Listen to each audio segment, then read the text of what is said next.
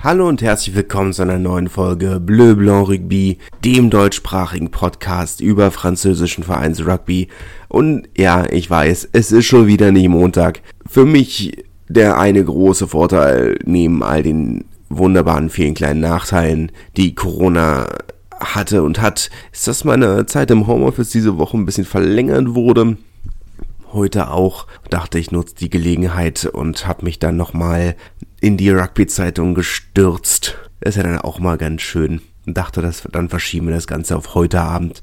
Das ist ja auch immer noch okay. Und ich sag mal, letzte Woche war ich beim Mittwoch. Heute bin ich bei Dienstag und nächste Woche wird's dann vielleicht sogar Montag.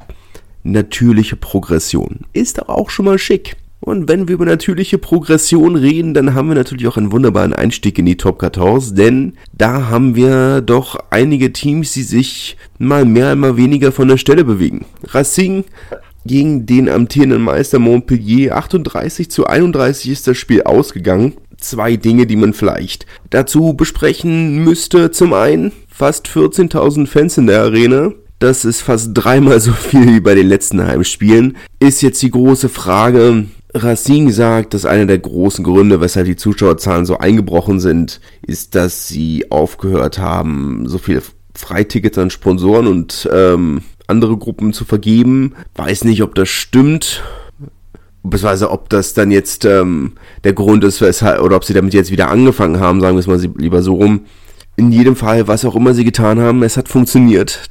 Montpellier ist jetzt auch in Rugby-Kreisen, auch als amtierender Meister, nicht unbedingt ähm, das große Zugpferd, muss man sagen. Racing auch nicht, wenn man hundertprozentig ehrlich ist. Ähm, das ist ja so eine Sache, über die sich zum Beispiel Morat Bougelal immer mal wieder beschwert hat, dass äh, dass er nicht begeistert davon ist, dass Racing so erfolgreich sind, weil er Racing nicht verkaufen kann als Präsident von Toulon. Er sagt also, ist ja schön und gut, dass sie die Besten sind, aber das Velodrom kriege ich gegen sie nicht voll. Hat ihm jetzt aus nachvollziehbaren Gründen nicht nur Freunde beschert. Ist allerdings ein bisschen schwer dagegen anzureden, wenn man jetzt sagt, okay, also wir haben, wir haben aktuell Drittliga-Vereine mit einem besseren Zuschauerschnitt als Racing. Muss man halt auch irgendwo im Kontext sehen. Wie gesagt, man kann über vieles reden, kann über PSG reden und sagen, ja, das sind nun mal das große Zugpferd in der Stadt und man kann natürlich darüber reden, dass Racing das erste Heimspiel im europäischen Wettbewerb schon wieder nicht in Paris spielt, sondern in Le Havre.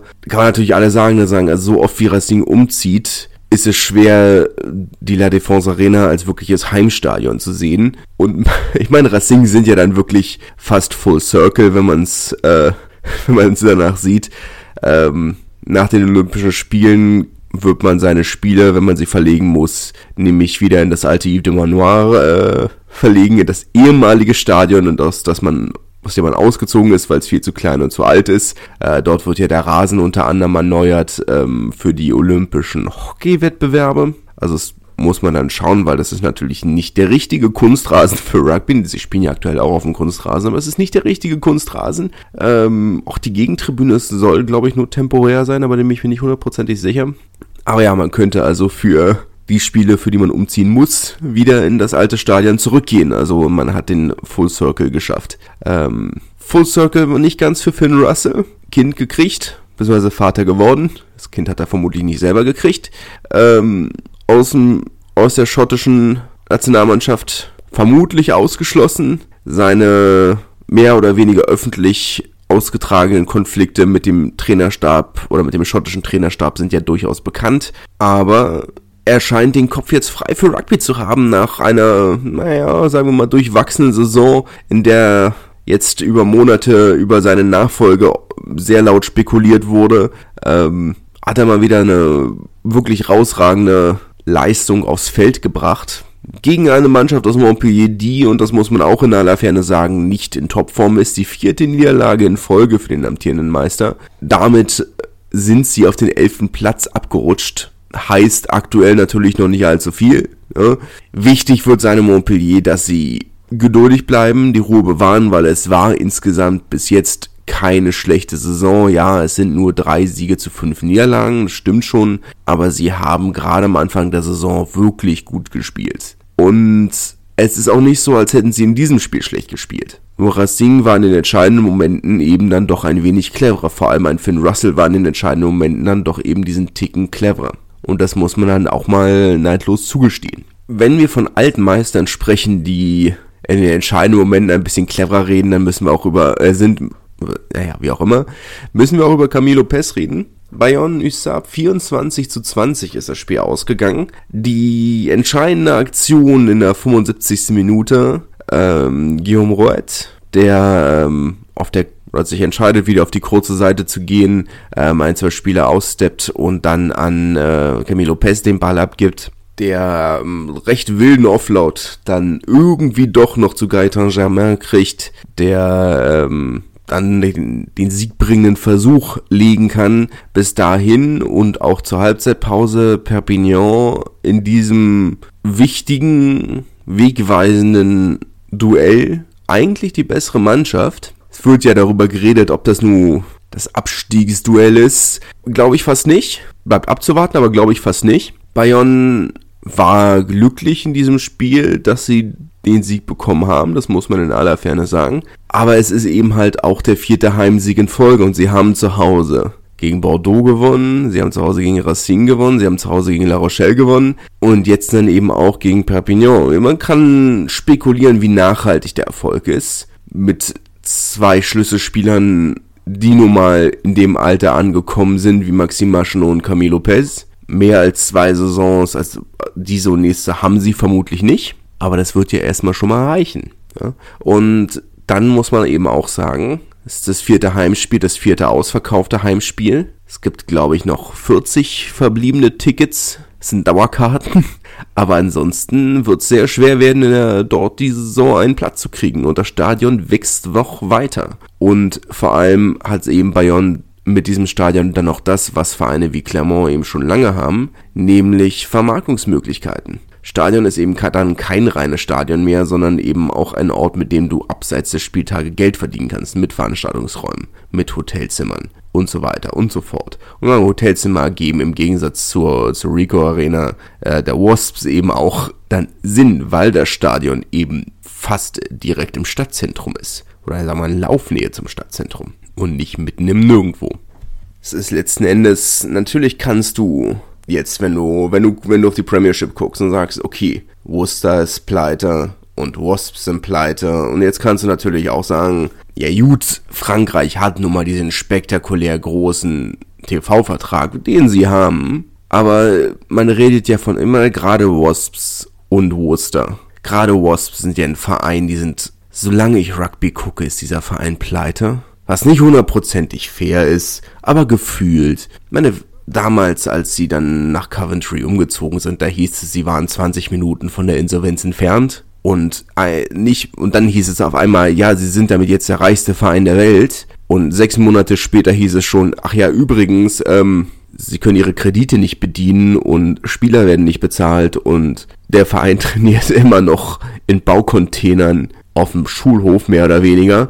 Ist halt irgendwo, der Verein ist ja nichts Neues. Worcester genauso ja, sie hatten einen sehr liebevollen Eigentümer und Präsidenten, aber seit er verstorben ist, meine, wir reden hier von einem Verein, der aber ich meine, auf der anderen Seite, Worcester hatte natürlich den Vorteil, dass sie dieses Stadion sehr vielseitig vermietet haben. Ähm, sehr viele an American Football Vereine, da ist viel Geld reingekommen, aber es sind eben halt nicht viele Fans reingekommen. Das ist dann die andere Seite. Aber im französischen Rugby hat man, ist man ein deutlich anderer, oder hat man jetzt insgesamt nicht unbedingt das Gefühl, dass dort wirklich was droht. Also das Einzige, worüber man sicherlich reden kann und muss, ist Stade Francais. Weil Stade Francais nur, ich sag mal, sie könnten sich ihren Lebensstil, ihren Lebensstandard nicht leisten, wenn Herr Dr. Wild nicht wäre. Aber gut. Kannst du natürlich letzten Endes auch über Montpellier sagen.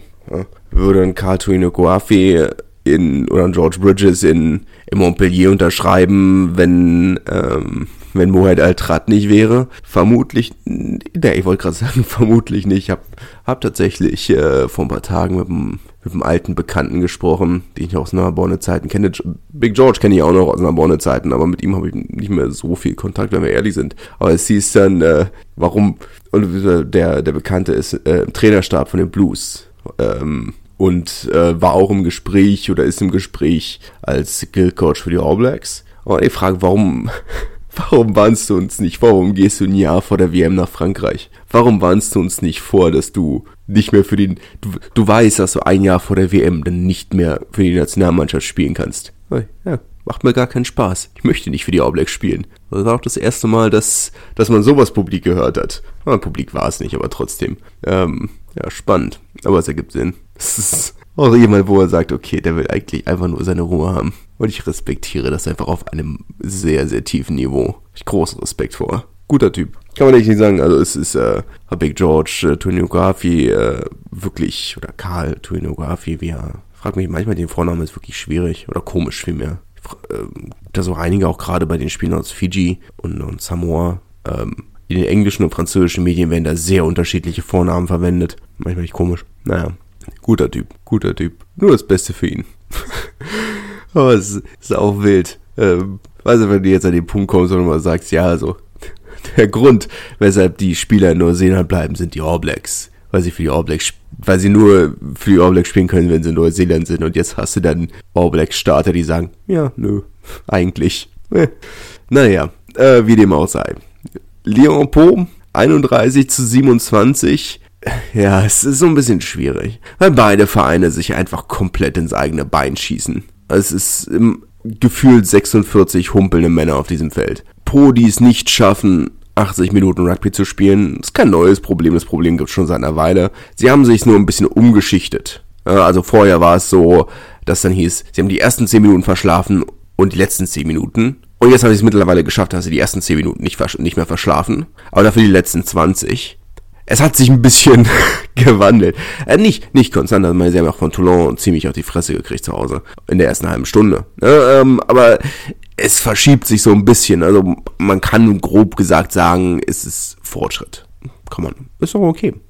Fortschritt ist Fortschritt. Und Leon, die es nicht schaffen, auch nur eine halbwegs kompetente Verteidigung aufs Feld zu stellen, da bist du dann schon wieder am Ende des Tages auf, auf einen Versuch von Joshua Tuisova angewiesen, bei dem, ja, darf man abwarten, wo, wo er am Ende landet. In Lyon will er ja wohl nicht bleiben, was ich nachvollziehen kann. Ähm, wurden ja doch deutlich andere Dinge versprochen. Einige Starspieler wollen weg. Muss man mal abwarten, wie es da weitergeht.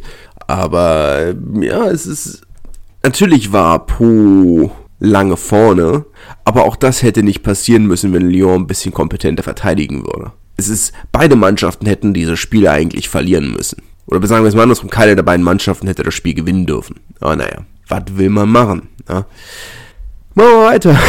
Ich, wirklich, ich, weiß wirklich nicht, was ich über dieses Spiel sagen soll. Es ist, beide Mannschaften hätten dieses Spiel nicht verlieren dürfen. Lyon, Po hätte das Spiel nicht mehr aus der Hand geben dürfen und Lou hätte ihn das Spiel gar nicht, oder Lyon hätte ihn das Spiel gar nicht erst in die Hand geben dürfen. Es ist, beide Mannschaften haben noch so viel, an denen sie arbeiten müssen. Und dann haben wir auch schon die Überleitung, Stade Francais Brief, auch ein Spiel, über das man eigentlich nicht allzu viel sagen kann, außer dass der Trainerwechsel nicht funktioniert zu haben scheint. 27 zu 0, das ist jetzt ihre, äh, ist, vielleicht ist es auch das Dankeschön für den Klassenerhalt von der letzten Saison, wo das Ergebnis ja fast genauso war, nur andersrum. Jetzt kannst du natürlich sagen, Stade Francais drei Spiele in Folge spektakulär. Erst dieser haushohe Sieg 54-3 oder was es war gegen Perpignan. Dann dieser Last Military Glover, naja, Jury Second Sieg äh, in Po. Und jetzt dieser 27-0 Sieg gegen Brief. Was natürlich erstmal einem sehr guten Lauf aussieht.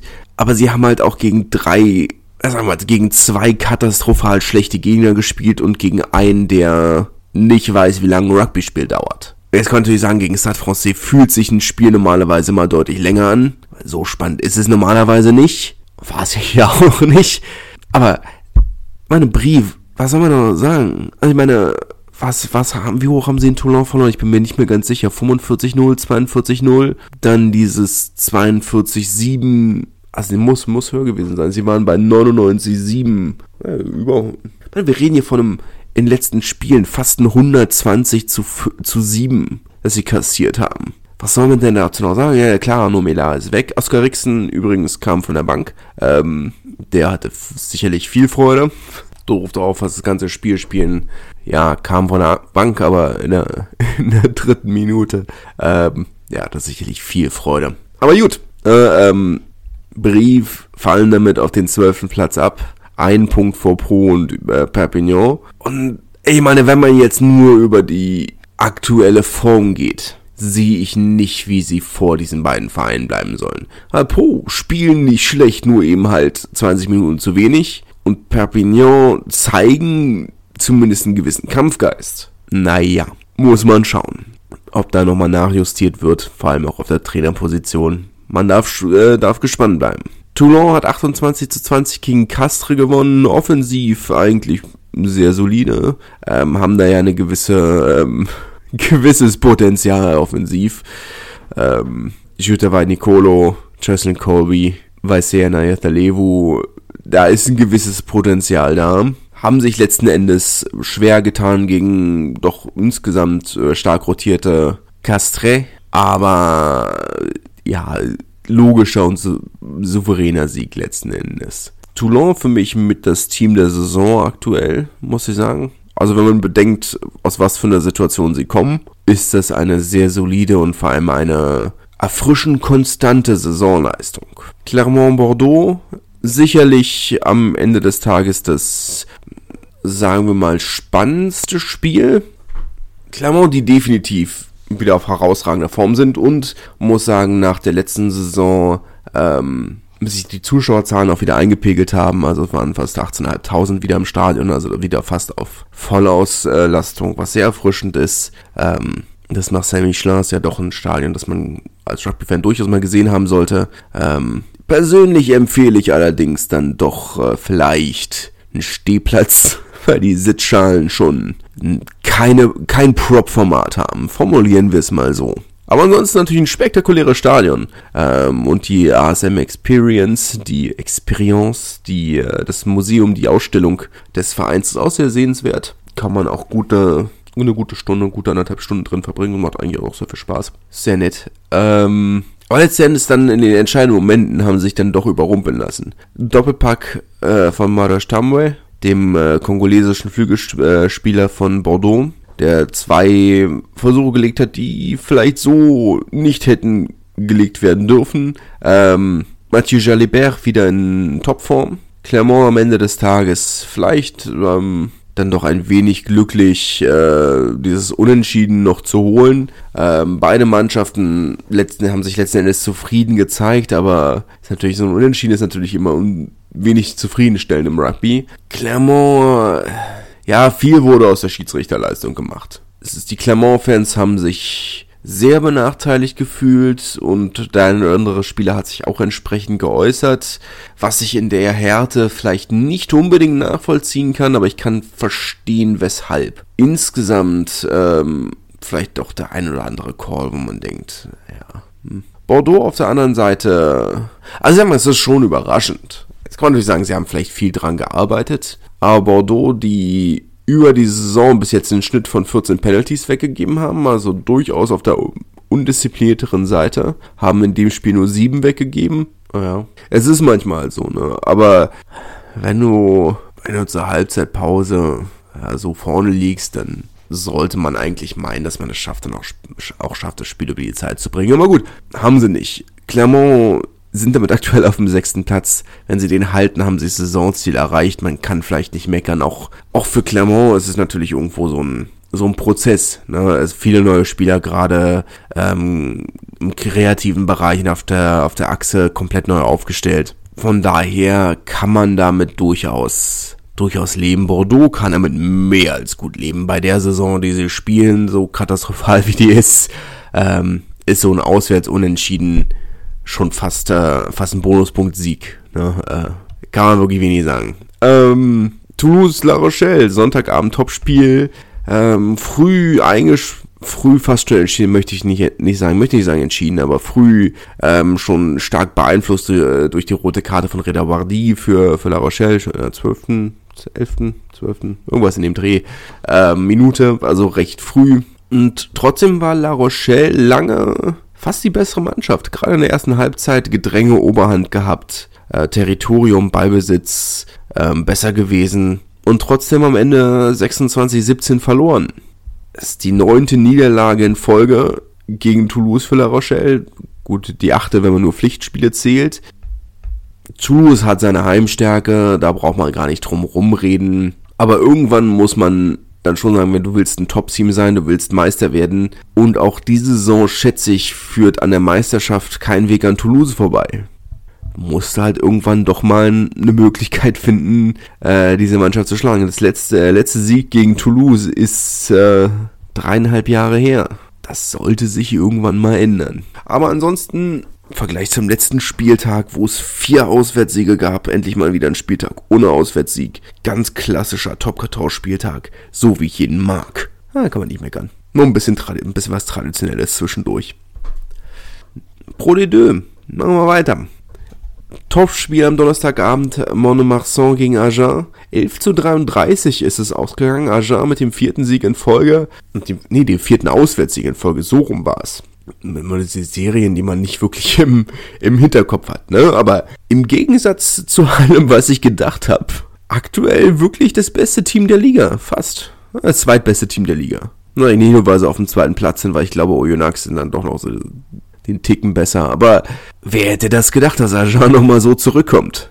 Ich nicht. Und eine positive Überraschung. Auf der anderen Seite, Monomarsan hat die Saison doch so vielversprechend angefangen und jetzt dann doch wieder so abgerutscht ja, so abgerutscht, sie sind im Tabellenmittelfeld. Aber ähm, dafür, dass sie äh, die Liga doch noch einige Spieltage angeführt haben, ist das schon ein wenig enttäuschend. BC hat 20 zu 28 gegen Oyonnax verloren. Kein Problem, keine Schande. Ich, wir haben es eben gesagt, Oyonnax ist das beste Team der Liga. Ähm, natürlich willst du jedes Heimspiel gewinnen, aber Bézier sind eben halt auch nicht, ja, Agent anscheinend. Ähm, kann man wenig zu sagen. Es ist verdient und logische Ergebnis letzten Endes. Ähm, Biesi ist nach wie vor zu sehr mit sich selbst beschäftigt, als dass man sie als Rugbyverein ernst nehmen könnte. Und das sage ich nicht nur, weil ich nicht objektiv bin.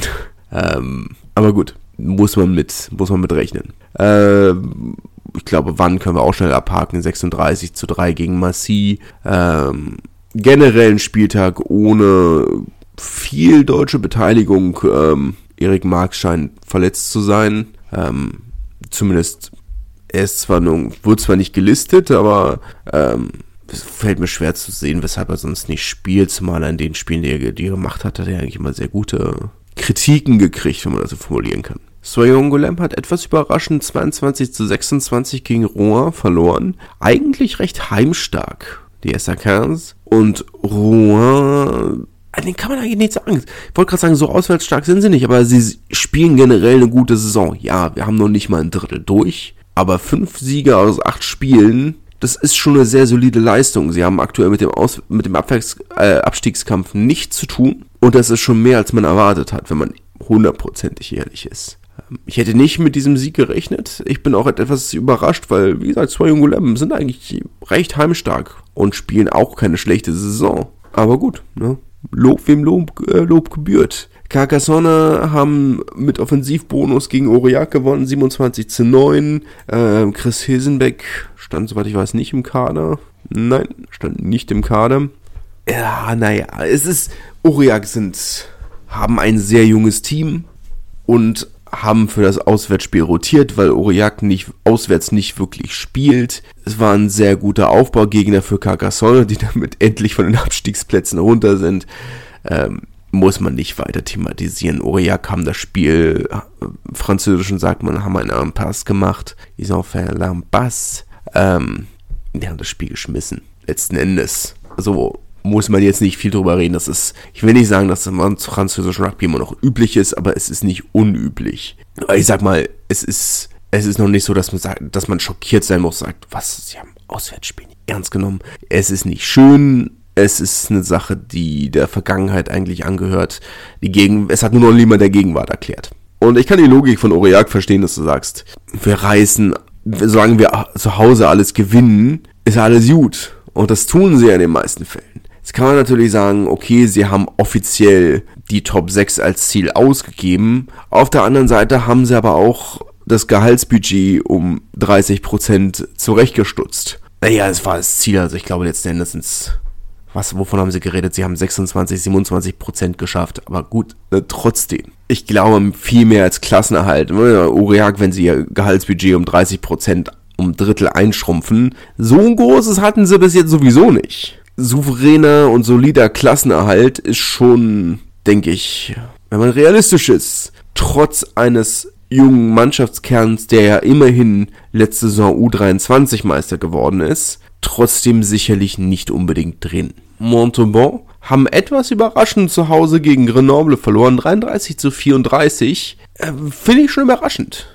Montauban haben die Saison eigentlich recht vielversprechend begonnen und ich finde insgesamt auch nicht so schlecht gespielt. Ja, sie haben ein paar Punkte Abzug. Ja, okay. Aber trotzdem, selbst wenn man die Punkte rauflegt, werden sie nicht so viel höher. Oder stünden sie nicht so viel besser da. Also sie werden vielleicht statt auf dem 15. auf dem 14. Platz. Ja, es ist mal wieder eine Umbruchsaison. Okay. Und Grenoble, die zwischenzeitlich auch mehrere Spieltage Tabellenführer waren, dann ein bisschen eingebrochen sind, haben jetzt ihre Revanche für die Heimniederlage gegen Aix-en-Provence letzte Woche gehabt. Okay, aber es ist jetzt auch nicht so, als wäre Grenoble so eine Mannschaft, vor der du Angst haben müsstest. Montauban hat sich viel bewegt, man, hat das, man ist dabei, das Stadion auf Vordermann zu bringen, man hat die ersten Logen fertiggestellt, ähm, was jetzt erstmal noch nicht, oder nicht spektakulär klingt, aber was natürlich finanziell schon sehr wichtig ist. Ich bin enttäuscht von dem Saisonverlauf von Montauban. Da hatte ich, ich hatte Montauban und ich glaube, da sehen sie sich auch selber, aber, und da haben sie auch das Potenzial zu sein, wenn man sich diesen Kader anguckt, müssten eigentlich in den Top 6 sein. Wenn sich anguckt, was die für Spiele auf dem Feld haben, ist eigentlich so viel Klasse da da müsste eigentlich, äh, ja, da muss irgendwas passieren. Ich sage noch nicht, da müssen Köpfe rollen. Aber ein bisschen was muss passieren. US Nostadt stand äh, bei der Niederlage von Provence Rugby auf, von Anfang an auf dem Platz. 26 zu 9 ist das Spiel letzten Endes in der Wehr ausgegangen. Braucht man jetzt nicht unbedingt groß analysieren. Das ist ähm, das erwartete Ergebnis letzten Endes. Nevers spielen eine ruhige Saison. Nicht so gut wie letztes Jahr aber solide. Und wenn sie so weitermachen, dann kommen sie am Ende des Tages auch wieder in die Playoffs und dann ist gut. Provence sind durchwachsen, eher auf der schlichteren Seite. Wenn man bedenkt, dass äh, wir von der Mannschaft reden, die in Grenoble gewonnen haben, die zu Hause in Unentschieden gegen Oyonnax geholt haben. Das Potenzial auch hier wie Montauban ist da. Ja, es war mal wieder ein großer Umbruch. Ja, klar. Ich weiß, ich denke nicht, dass das ein Spiel ist, an dem sie sich aufhängen müssten. Aber so ein bisschen Stottern sollte das Zahnrad mittlerweile kommen. So richtig doll ist das noch nicht. Biarritz Colomier auf der anderen Seite war ein sehr schönes Spiel, 48 zu 31. Äh, Biarritz war es letzte Woche Montauban? Nee, vorletzte Woche gegen Montauban war es ja auch schon so ein sehr hoch, ähm, hochpunktiges Spiel. Darf gerne so weitergehen. Colomier durchaus eine auswärtsstarke Mannschaft. Von daher, da Biarritz hier wirklich zufrieden sein, dass sie das Spiel dann doch letzt, trotz allem souverän gewonnen haben. Nee, ist wichtig. Spielen ja auch noch nicht die Saison, die sie spielen könnten, von daher alles gut. Machen wir weiter mit der National. Sehr spannende Ergebnisse. Ähm, potenzielles äh, deutsches Duell in Nizza gegen Tarbe, aber weder Kurt Haupt noch äh, Maxim Oldmann äh, waren im Kader. Wie gesagt, es war ein merkwürdig undeutscher Spieltag. Auch darunter ähm, weder Mathieu Ducot noch Sani Dembele noch der neue von äh, der, der jetzt nachher nominiert oder jetzt nominiert wurde von Bohn ähm, haben gespielt, wenn ich es richtig gesehen habe. Tim Menzel hat nicht gespielt. Ah, merkwürdig, merkwürdig undeutscher Spieltag. Aber gut, ähm, wichtiger Sieg für Nizza. Unglaublich wichtiger Sieg. Ein katastrophal schlechte Saison, die sie spielen. Ähm, Tarbe überraschenderweise gar nicht so schlecht. Ähm, aber ja, vor allem offensiv hat's bei Nizza echt gehakt. Ähm, das war eine Sache, wo sie riesige Probleme hatten. Ähm, wenig Versuche gelegt, tatsächlich. Aber es ist jetzt in sieben Spielen, das ist der erste Offensivbonus. Das erste Mal, dass sie wirklich ja, offensiv was gezeigt haben. Also es kann jetzt vielleicht, ja, auch da neuer Trainerstab, klar. Großer Wandel im Kader, klar. Aber so viel Geduld habe ich nicht immer. Ich habe schon genug Geduld bei Vereinen. Und als Ausrede taugt das eben halt auch nur immer bedingt was. Ja, es ist nachvollziehbar eben halt nur bedingt. Ähm, Tarbe, ja, es ist ein Auswärtsspiel in der dritten Liga. Es ist, es ist nicht so wie in der Top 1000, wo jedes Spiel zählt. Ah, das ist, ist eine blöde Formulierung. Ähm, natürlich zählt auch hier jedes Spiel, natürlich zählt auch in der zweiten Liga jedes Spiel, aber ich sag mal, je, nie, je weiter unten du in der Liga-Pyramide bist, desto weniger Auswärtssiege wird man sehen. Das ähm, ist halt einfach so. Einfach auch schon, weil die, weil die Reisebedingungen eben halt dann doch deutlich mauer sind. Ja. Äh, von daher mache ich da, glaube ich nicht, dass ich Nizza da jetzt äh, dass die Tarbe da jetzt einen riesen, äh, riesen Kopf machen wird aufgrund dieser Auswärtsniederlage. Ähm, anders sieht es vielleicht aus bei Albi, die 20 zu 18 in Syren verloren haben. Äh, Syren ist ein Verein, der wird ja immer noch nicht so richtig ernst genommen. Ähm, zu Unrecht, ne? ähm, aber da wäre mit mehr drin gewesen für Albi die hier nur im, Aus ähm, im Defensivbonus nach Hause fahren, wäre doch deutlich mehr drin gewesen, muss man sagen. Aber gut, was, äh, sie haben einen Punkt mitgenommen. Und wie gesagt, zu rennen ist nicht so schlecht, wie man immer denken mag. Sie haben keinen großen Namen, vor allem im Vergleich zum Rest der Liga. Aber da hat man ja doch deutlich, einige deutlich größere Namen in, dieser, in diesem Wettbewerb, aber sollten sich letzten Endes, denke ich, ähm, nicht beschweren. Rennen haben den ersten Saisonsieg geholt. 14 zu 13 gegen Cognac und sind damit nicht mehr Tabellenletzter. Cognac sieben Niederlagen aus sieben Spielen, Rennen damit sechs Niederlagen aus sieben Spielen. Ähm, ein kleines Trainer-Update. Äh, Cognac haben ja letzte Saison, äh, letzte Saison, letzte Woche Fabrice Landreau entlassen. Hat sich jetzt rausgestellt, dass, äh, dass der explizite Wunsch äh, des Kaders war. 80% der Spieler haben sich in einer geheimen Abstimmung dafür ausgesprochen, was man vielleicht nachvollziehen kann. Ähm, aber also der Kernpunkt ist für mich halt wirklich dieses Eva wer stattdessen ja, sie haben jetzt mit den Assistenztrainern weitergemacht, aber es ist jetzt auch nicht so, als würden Top-Trainer Schlange stehen, bei diesem, diesen Verein vorm Abstieg zu bewahren. Muss man abwarten. Rennen waren in einigen Spielen tatsächlich recht nah dran. Ähm, vielleicht ist das jetzt so ein, oder ich sag mal, im Vergleich zu einigen größeren Gegnern, wo sie genauso nah dran waren, waren sie jetzt gegen einen vermeintlich schlechteren Gegner erstaunlich knapp. Vielleicht war das das erste Spiel war, in der sie die Favoriten waren und von ihnen erwartet wurde, dass sie das Spiel tatsächlich gestalten.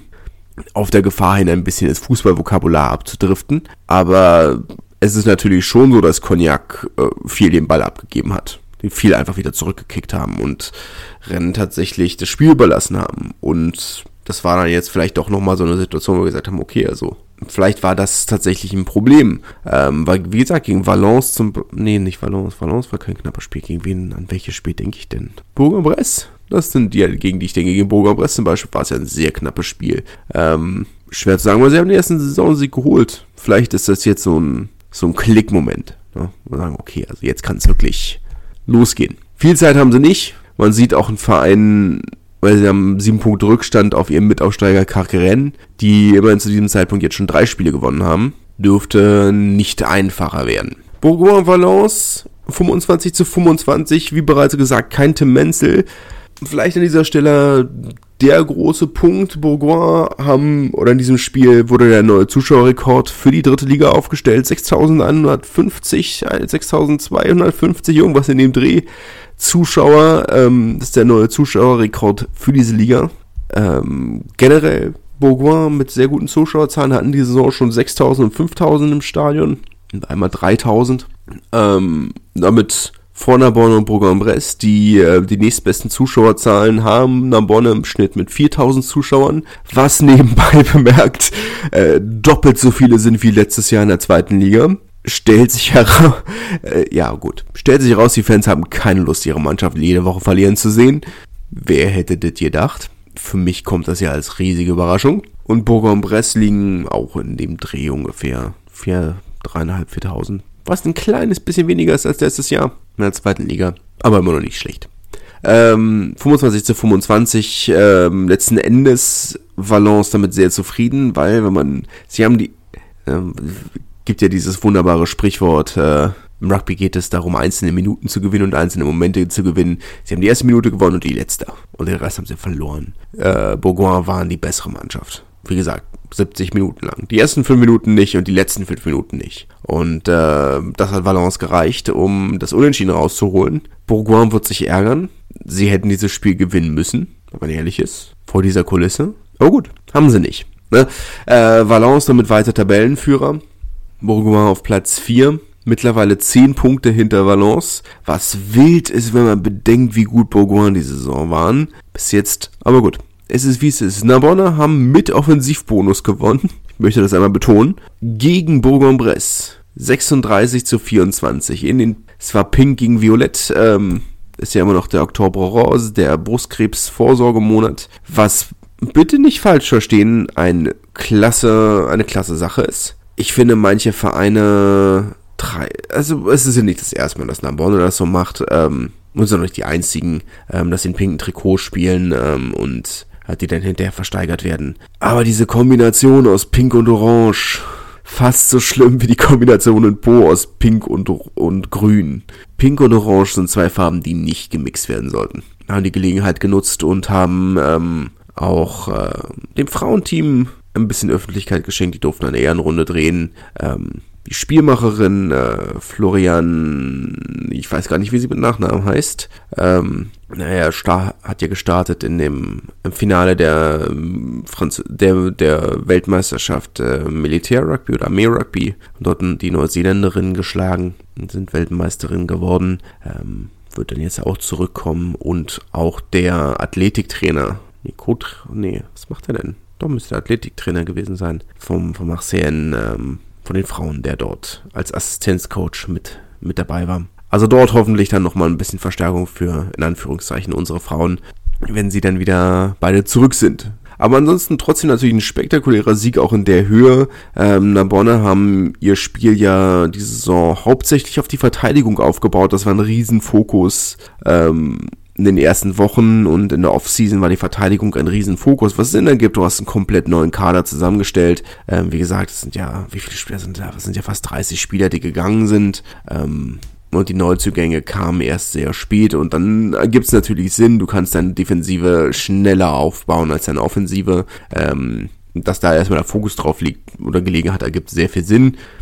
Aber es scheint so, als hätte die Offensive nachgezogen. Bourg-en-Bresse müssen auswärts eine bessere Mannschaft werden. Sie stehen gut da, sind Tabellendritter, aber vier Punkte hinter DAX, was schon erschreckend genug ist. Und auswärts noch nicht wirklich die beste Mannschaft. Sie haben in Rennen gewonnen, aber ansonsten noch nicht viel geholt auswärts. Und das muss sich ändern. Sonst könnte es durchaus eng werden in dieser Liga. Und ich gebe zu bedenken, wenn ihr sagt, ich, ich bin vielleicht ein bisschen harsh mit, mit Bourg-en-Bresse. Bourg-en-Bresse haben selbst gesagt, sie wollen innerhalb der nächsten fünf Jahre sehen sie sich als Playoff-Team der Pro de Deux.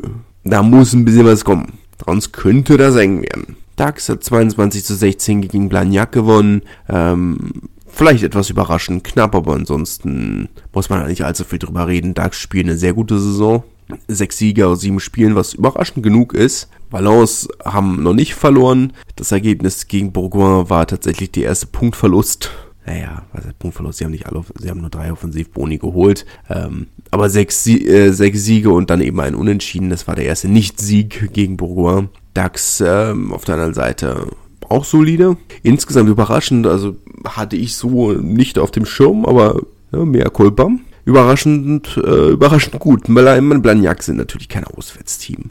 Ähm, auch letzte Saison haben sie auswärts nicht wirklich was gerissen und ich gehe nicht davon aus, dass sich das jetzt in naher Zukunft ändert. Und daher ist es nicht so überraschend, aber ähm, ja, gut für DAX. Gut für DAX. Insgesamt, ähm, ach so, letztes Ergebnis. Mika hat tatsächlich noch das Spiel mit deutscher Beteiligung fast vergessen. Ähm, Carqueren hat tatsächlich den nächsten Saisons geholt, und zwar diesmal gegen Chambéry. Und äh, Mika Tjumenev durfte von Anfang an ran. Auf der 2 gestartet, knapp 50 Minuten gespielt. Hatte also einen recht äh, relevanten Beitrag zu diesem Sieg. Ähm, wobei Carqueren ja auch lange in Unterzahl gespielt haben. Loni Ohila, war es Loni Ohila, der rot gesehen hat? Der hat in dem Fall einen Versuch gelegt. Ich glaube, er hat aber auch rot gesehen. Nee, hat er nicht. Ich bitte um Entschuldigung. David Raikuna hat rot gesehen.